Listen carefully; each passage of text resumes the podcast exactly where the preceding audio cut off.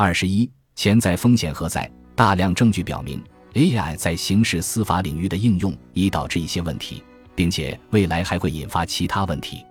这个概念极具反乌托邦潜力，激发了许多科幻电影和书籍的创作灵感。然而，我们无需借助虚构的作品就能看到 AI 在刑事司法领域应用的弊端。以预测性警务为例，批评者担忧人类偏见会被内置于这类系统中。这种情况确实出现过。随后，AI 算法所谓的权威性使这种偏见变得具象。这种权威性会使人认为，AI 算法是比法官更加客观的决策者。面部识别算法也存在问题。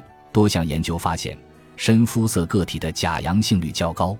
虽然 AI 算法存在的问题还有很多，但我想讨论的并不是他们在现实生活中已经出现的和有可能出现的负面影响。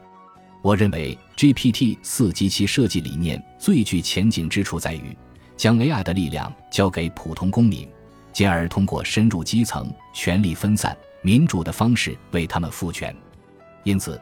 我希望从这个视角来探讨问题：我们如何运用 AI 为那些长期受到边缘化、成为国家权力打压对象的个人或群体赋权，并设法以新的方式主动利用 AI 实现公正。